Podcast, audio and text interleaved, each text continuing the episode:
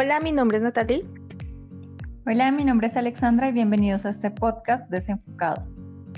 En el día de hoy vamos a hablar de qué es lo que depara el futuro para el cine. ¿Qué le depara el futuro al cine?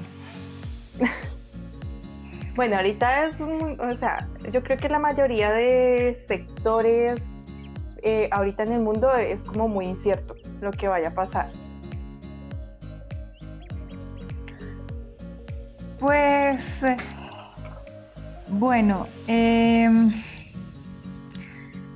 yo pienso que, el, tema, el tema del cine es, complicado, pues primero porque es, uno de los negocios que no ha podido abrir y del que yo creo que es muy difícil que, que abra en los próximos meses, puesto que todos los gobiernos han coincidido en que no se pueden aglomeraciones de más de 50 personas. Entonces, em, pues eh, por lo menos acá en Colombia, todos los, cines permanecen cerrados, ¿no? Entonces, pues em, dependerá de qué tan fuerte es su músculo financiero para sobrevivir a la crisis o de qué decisiones han tomado para, para saber si, si, van a volver o no van a volver. Porque, porque ese es el problema, ¿no? Eh, es esos cines que, que de pronto funcionaban, que no tenían el capital y que de pronto tuvieron que despedir a sus empleados o esto. Es, es una situación bastante delicada. Sí, lo que yo leí mucho era que lo que más preocupaba era eh, lo, de las salas de cine, que era muy posiblemente que todo se iba a empezar a abrir, era eh, publicar, era por las eh, plataformas de streaming. Pues digamos, aunque sí, aunque muchas producciones han sido como pospuestas su fecha de exhibición y otras obviamente van a ser lanzadas en estos servicios de streaming, pues yo, yo por lo menos disfruto mucho como la experiencia de, ir al cine. Entonces yo sí estoy esperando que, abra, que abran los cines. Eh, pero pues es que yo creo que también puede ser como un nuevo enfoque, ¿no? Puede ser un nuevo enfoque para el cine. Lo que pasa es que la, preocupación, la, preocupación que tiene eh, los expertos es, primero que sea como sea, las salas de cine son un negocio, ¿sí? Entonces, si esas empresas de, de, cines eh, que, no, que, que, han pasado todos estos meses sin tener ingresos, eh, ¿van a sobrevivir o no van a sobrevivir a la crisis? ¿Sí? sí. ¿Por qué? Porque eh, muy seguramente hay empresas de esas que han tratado de resistir con toda la nómina, como muy seguramente deben haber empresas que lo que hicieron fue suspender los contratos de todo el mundo y dijeron, pues, suerte, qué pena con ustedes, pero pues no, podemos seguir pagándoles su, salario y suspendieron totalmente la, los, los, pagos de, de nómina pero pues, o sea, yo pienso que, la, muy seguramente las salas de cine, por ejemplo, en el caso de, las empresas de, que tienen multicines, eh, esos cinemas no deben ser propios, deben ser arrendados. Entonces, pues eh, esas, esas empresas que, cuyos obligaciones eh, de, de arriendos, de servicios, de eso, siguen corriendo independientemente de que los cines estén abiertos o no. Entonces, eso hace que sea mucho más difícil y pues da un golpe duro al, al músculo financiero de la empresa. Entonces yo pienso que uno de los temores es eso, que las empresas o los cinemas no sobrevivan a la crisis. ¿sí? Entonces, eh, pues, pues solamente el tiempo nos dirá qué, qué irá a pasar. Igualmente, eh, no sé hasta qué punto los gobiernos puedan dejar desamparados a esas empresas, ¿no?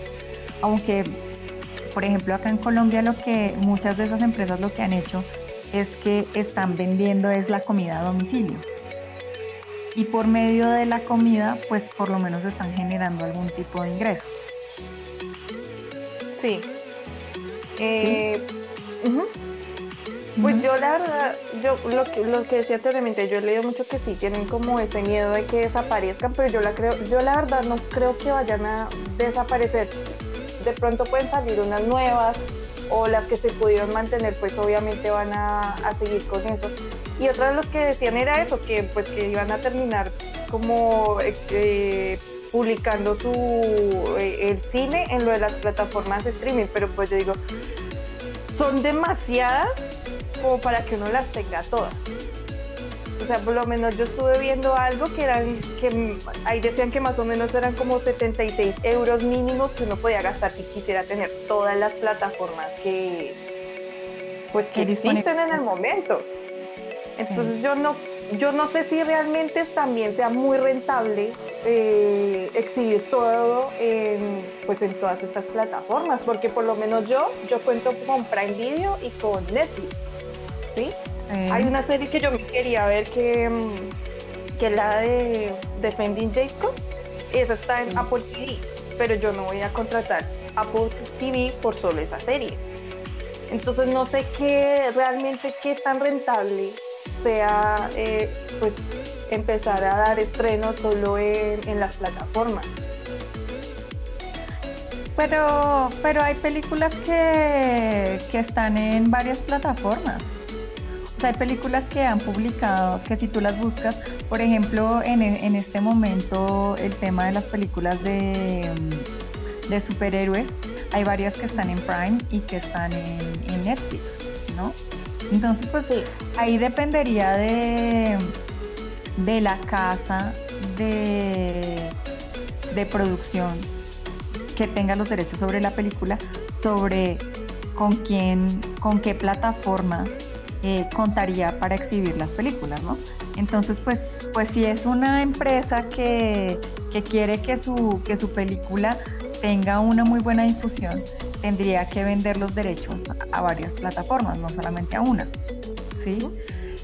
Pero no sé, no sé en cuanto al tema de, de las películas independientes. De pronto es, ese sí es un, es, es una cosa que puede limitar la exhibición de las películas independientes porque pues eh, una película independiente muy seguramente solo va a poder vender sus, sus derechos o solamente em, hará el, el, negocio con una sola plataforma.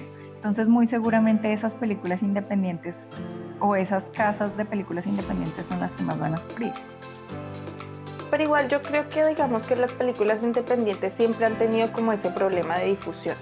Por ejemplo, muchas de, muchas de las películas independientes que yo he visto es porque, o sea, yo las busco, porque normalmente no las traen a los cines. Entonces de pronto sí las puedes llevar al cine, un cine en Europa o en Estados Unidos. Pero aquí en Latinoamérica mucho, o, o, si la traen es por allá en el cine que queda como a tres horas de la casa de uno, por allá. Entonces pues yo siempre he tenido que buscar ese tipo de, de cine, pero en internet. O sea, realmente yo nunca, casi nunca he podido ir a ver una película independiente en cine como tal. Pues, eh, pues yo sí. Em, yo sí he visto cine independiente en, en cinemas. Eh, en Bogotá existe un, cinema en, la parte norte, cerca del, parque de la 93. Es costoso, pero ahí exhiben eh, películas de, de, cine arte o, bueno, de, cine independiente. Y también tenemos eh, cerca del Parque Nacional un sitio que se llama Cinema Tonalá, que es uno de los cines que está sufriendo en este momento por la crisis y que si no logra encontrar una salida, eh, por ejemplo, con la comercialización de, la comida, es muy probable que cierren. Em, sí. Y eh, pues nosotros acá tenemos eh, la, ventaja, no sé, de que Cine Colombia, que pues es, una de, las, de, las, compañías más grandes de, cine, que tiene muchos multicinemas en, en el país, eh, utiliza las salas de El Embajador, que es el cine más antiguo que hay, que queda en el centro de la ciudad, y algunos en Iserra, y ahí exhibe películas de, cine independiente, sobre todo para, para la época de, de, de, premios, que es como cuando retoman todas las películas de cine independiente que, que salieron en el, en el año y las exhiben más o menos todas en, en ese, en ese rango de, fecha sí que queda, o sea, sobre todo para las personas que hay una cosa muy clasista ahí, ¿no? Y es que eh, em, las películas independientes generalmente se exhiben en los cinemas que quedan en, eh, el norte de las ciudades, o bueno, en, cerca de, donde vive la, la, gente de mayores ingresos. Y es como por que existe la, concepción de que son ellos, o sea, la gente de mayores ingresos, eh, los más cultos y que son las, personas que van a ir a ver esas películas de, cine independiente. Y eh, generalmente las, las, salas de cine que, son más para, para el, populacho, eh, si no, no, exhiben esa película, sino que exhiben generalmente cine comercial. Entonces, sí es complicado y de pronto a nivel de Latinoamérica, eh, para nosotros no va a haber un, cambio eh, como muy profundo con respecto a, la exhibición de, las películas de cine independiente, porque lo que tú dices es muy cierto, o sea, eh, puede que aquí se estrene una película de cine independiente en cine, pero se estrena en una o dos salas y no más, ¿sí? mientras que entiendo que en Estados Unidos y en Europa eh, una película de cine independiente, puede llegar a más salas y pues eh, depende de otra cantidad de cosas como el recaudo, el hecho de que, de que, de que esté de una semana a otra. En cambio, pues acá en Colombia estrenan una película y si a los dos días no ha tenido buena eh, recepción, ya la sacan y sacan otra película, ¿no? Sí, o sea, yo creo que ese es el problema como del cine independiente, sí, sobre todo eso, eh, en Latinoamérica, que no tiene como mucha difusión. Normalmente yo también me he dado cuenta como lo que les decía antes, eh, empiezo a buscar como películas para ver y encuentro así y digo, bueno, quiero verme eso, pero no porque me hayan presentado el tráiler y porque, sí, o sea, no tienen mucha difusión. Creo que ese sí es un problema del cine independiente, tal vez de pronto solo acá en Latinoamérica, en otros países, pues como dice Paula, tiene de pronto un poco más de recepción. Eh, pero yo creo que el cine independiente sí, es eso, de la como de la difusión que siempre ha tenido. Aunque a mí me parece que hoy en día es mucho más fácil ver películas de cine independiente que antes. Sí, eso sí. Porque, porque el hecho de que los trailers están en internet, el hecho de que las películas están en internet, es mucho más fácil ver las películas, ¿sí? Ahora, eh, con respecto a, lo de los cinemas, una, una de, las, de las cosas que dicen los expertos y que yo estuve leyendo es que la gente, precisamente por la facultad que tienen en este momento de la inmediatez de encontrar la película y poderla ver desde su casa, eso va a reducir la como las ganas de ir a ver la cine, Que eso es lo que dice, el, experto. Si la persona tiene la oportunidad de ver la película en su casa y en este momento que estaba que está en cuarentena se está acostumbrando a ver las películas en su casa, ya no tiene o no va a tener la necesidad de ir a ver la cine, siendo que pues es, es más costoso, eh, tiene que movilizarse, más encima si tiene familia pues tiene que movilizarse con la familia o con la pareja o con lo que sea y es más costoso que verlo en, en la casa y ellos piensan que eso puede ser un, o sea puede tener una influencia muy grande en el hecho de que la gente no quiera volver al cine y que por eso deba cambiar. yo no sé hasta qué punto eso puede ser cierto. Yo pienso que, es como al contrario.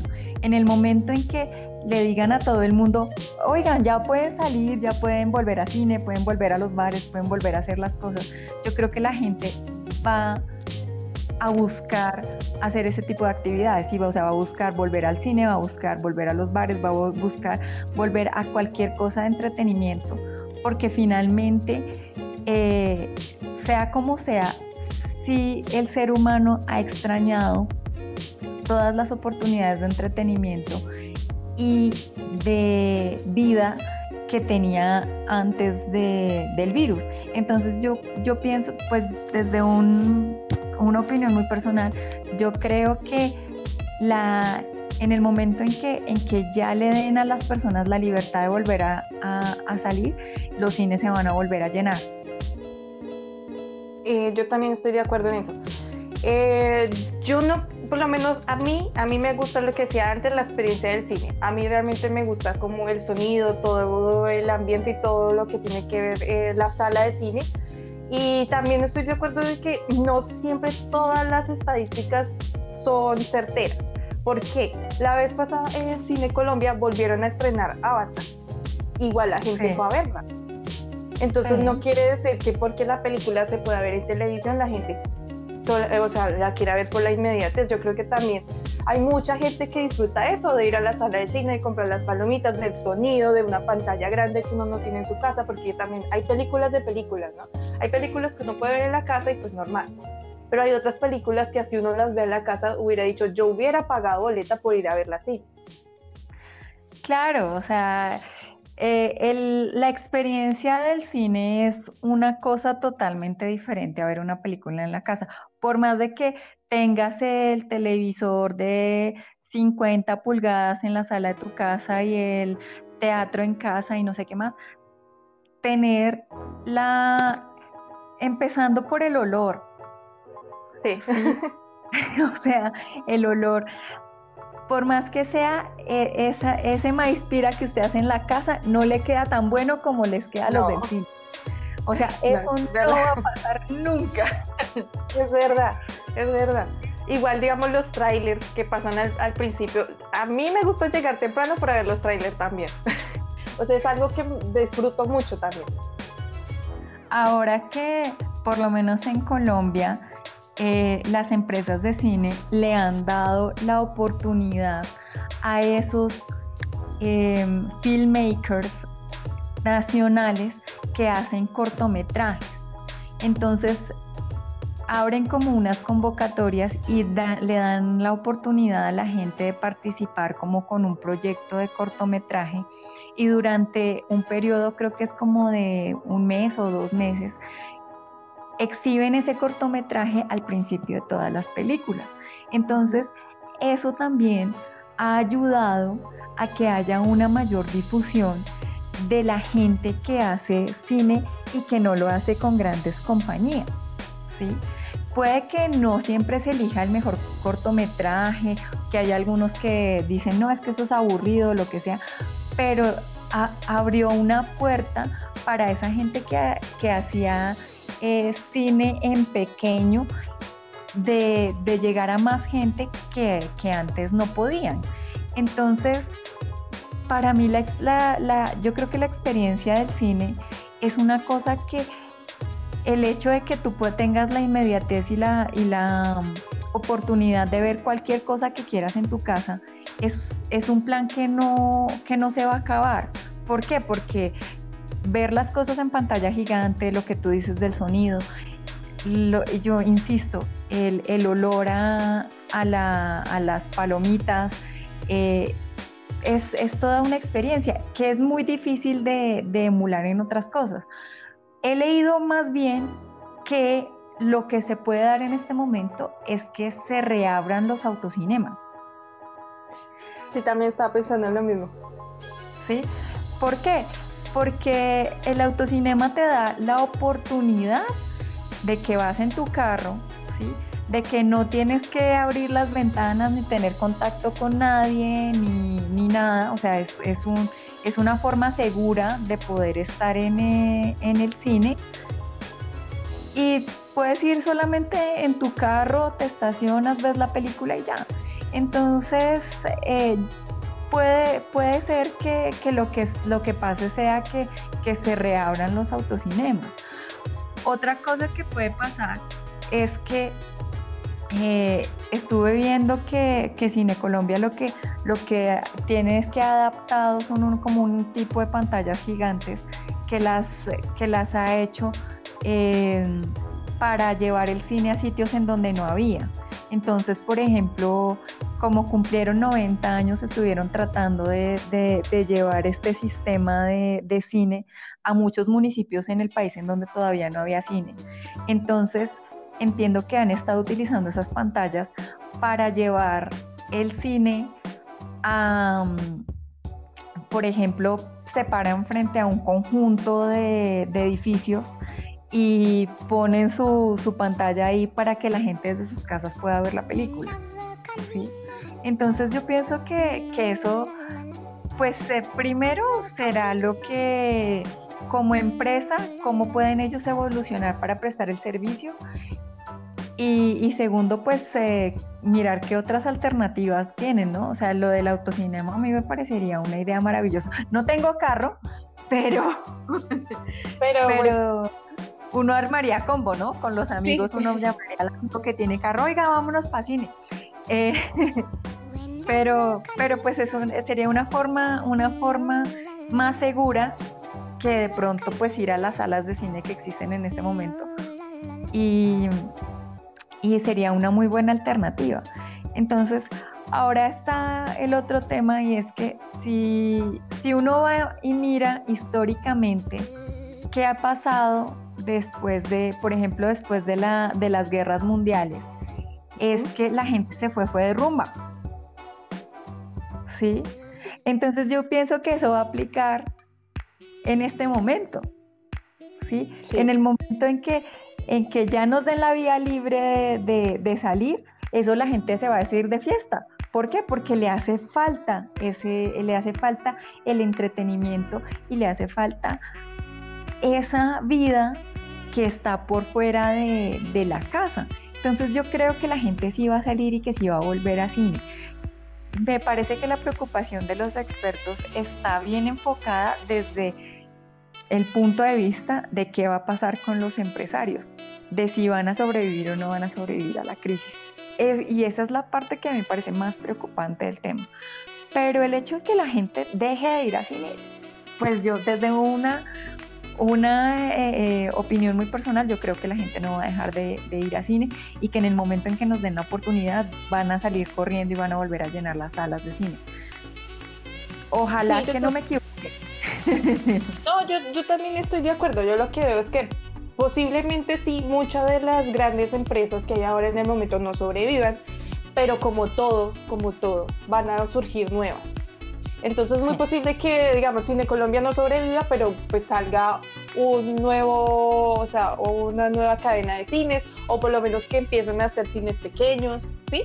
Y también, inclusive, yo creo que hasta puede ser que el cine independiente, el cine independiente también pueda sobrevivir por eso, porque digamos, se van a ir todas estas cadenas grandes, pero entonces puede que salgan pequeñas empresas y empiecen a, exponer ese cine que no es tan costoso, digamos, de adquirir de pronto eh, y, que tenga varias propuestas y la gente pueda, puede ir a verlo. Entonces yo creo que también es un punto de enfoque diferente. Yo creo que también puede haber muchas oportunidades y la gente normalmente se enfoca como en lo malo pero yo creo que puede ser un punto de oportunidades también.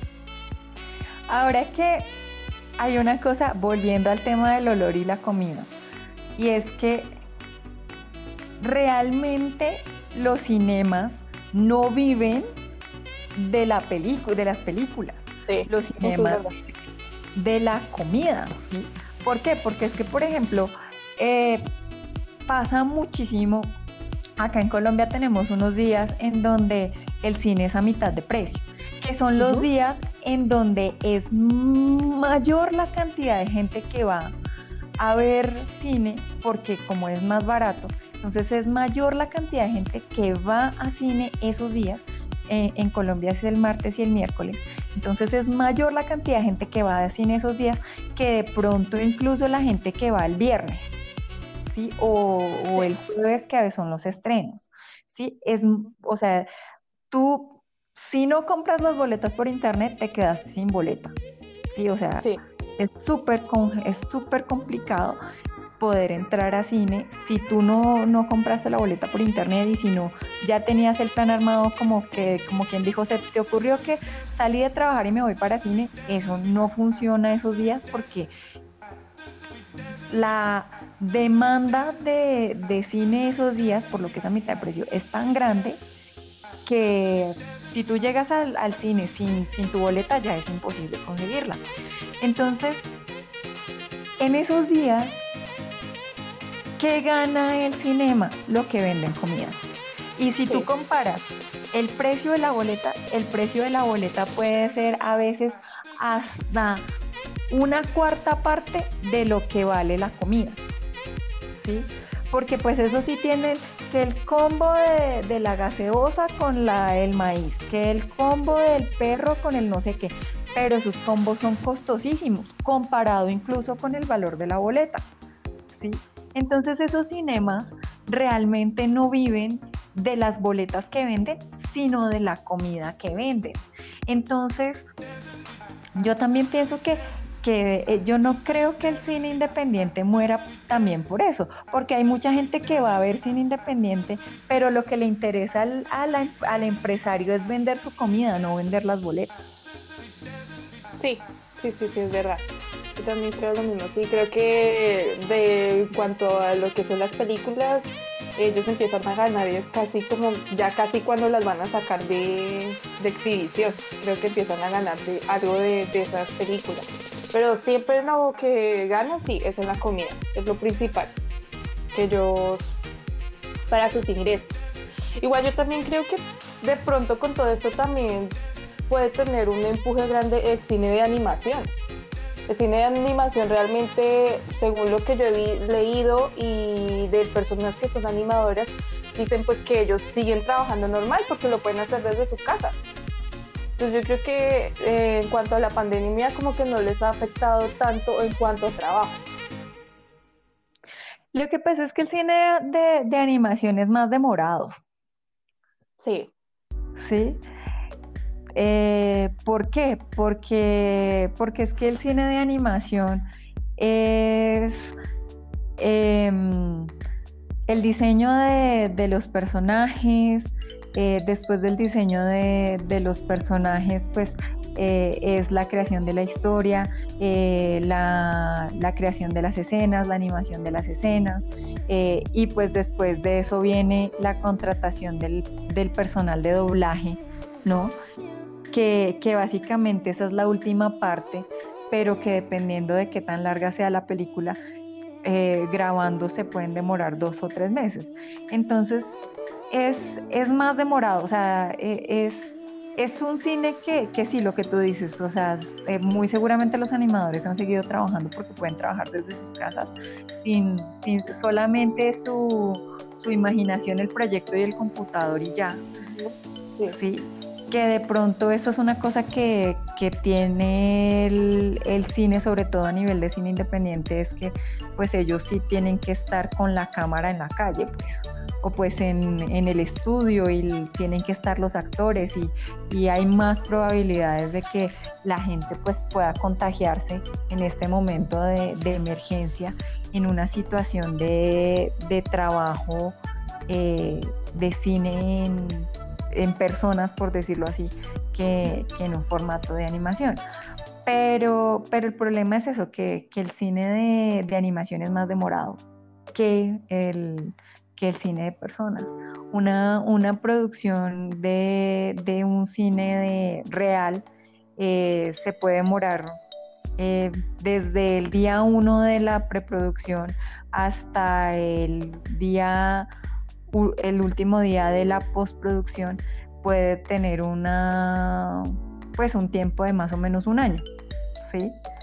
Y entre, entre, el, entre lo que hacen el guion y buscan los escenarios, eh, la filmación puede demorarse dos o tres meses, eh, la edición unos dos meses más y, ya sacarlo del horno ya puede ser en todo ese tiempo ya puede ser solamente un año, mientras que una película de animación puede demorarse dos, tres, hasta cuatro o cinco años, porque puede ser como todo el proyecto y lo último que se monta son las voces. Entonces, no sé, no sé qué tan, qué tan, eh, pues, eh, o sea, sí, sí puede incrementarse el, el, hecho de que como la gente está encerrada en su casa haga más cosas de animación, pero los resultados eh, puede que salgan incluso después de que se acabe la pandemia. Pues es que está ahí el tema, no sabemos cuándo se va a acabar. y digamos, igual hay muchos proyectos que vienen ya de más tiempo que van a salir ahorita, por ejemplo. Entonces yo creo que, yo creo que puede haber muchas oportunidades eh, enfocándolo diferente, ¿no? O sea, ya como que saben, bueno, no podemos filmar, entonces tenemos que mirar la forma de hacer algo diferente. Entonces creo que ahí ya es como, no sé, como la imaginación de, de todas estas personas de, de la industria. Sí, pues pues es que eh, eh, toca esperar a ver qué va a pasar. O sea, em, mientras, mientras no haya una vacuna eh, y una, o una forma de inmunizar a la gente, yo creo que, el temor va, a hacer que, el mundo no abra sus puertas tan rápido a, a una vida normal. Eh, más o menos tengo entendido yo que la, que la influenza española que, atacó en 1917 eh, y estuvo presente por dos años. Sea, se eh, la última persona reportada enferma se reportó a los dos años. O sea, enferma y curada, pues. Se reportó a los dos años.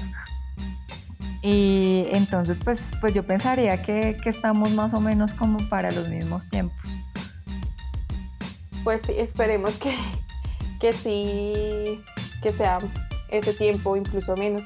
Pero yo sí creo que en tanto la preocupación como eso, yo creo que no lo que les decía anteriormente.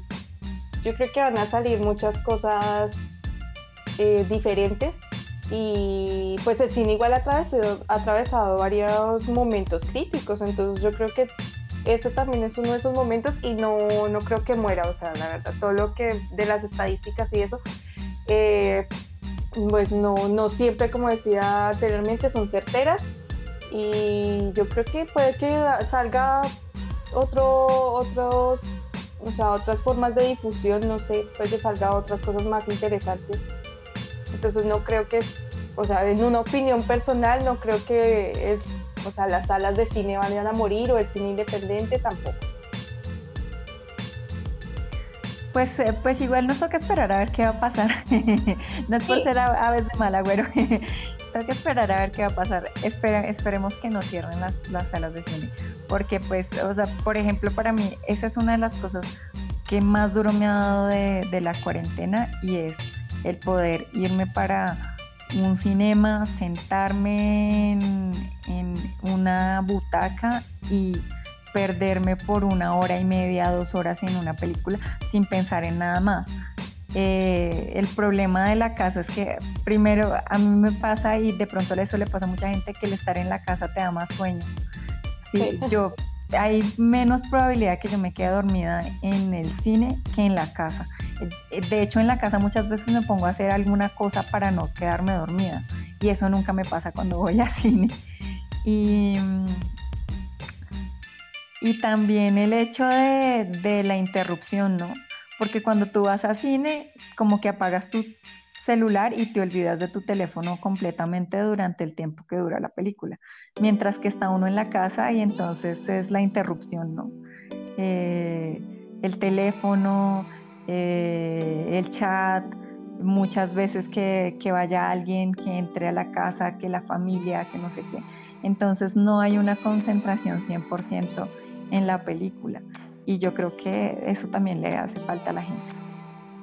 Sí, eso es una cosa, sí, a mí me pasa eso. Normalmente como ya sé que la película la puedo parar en cualquier momento, pues no voy al baño antes. en el cine voy antes para que durante la película no me toque salir Exacto. Yo sé que como puedo pararla, ponerle pausa, entonces ya voy al baño o no sé si surgió algo, entonces la dejo en pausa y digo, no, la voy a ver después. Y cuando la voy a ver después me doy cuenta que me toca vermela otra vez completa para poder entender todo. Por ejemplo, eso me pasa, me pasa con la... Con la isla siniestra. La isla siniestra con la isla siniestra, yo varias veces he visto esa película, pero la he visto como en, entrecortada porque hay momentos en los como que me duermo y yo, ay, después la veo. Entonces después la, y después no entiendo nada. Entonces sí. Eh, eh, yo creo que, que o sea, el, el, ambiente y como el tiempo que uno se toma para ir a cine y para ir a disfrutar la película es muy diferente. Ir a la sala del cine que estar en la casa. Sí, Sí, yo pienso que no se puede igualar la, experiencia. Y hay, muchas veces, hay muchas veces que también, cuando las personas que también están al lado de uno, cuando hay películas como cómicas o de terror, eso también es bastante interesante como esa interacción entre el público, también se me hace, eh, hace falta en la casa. Sí, sí, sí, sí, totalmente de acuerdo. Bueno, creo que esto ha sido todo por hoy. Muchas gracias por acompañarnos. que tengan un buen inicio de semana. Adiós. Chao.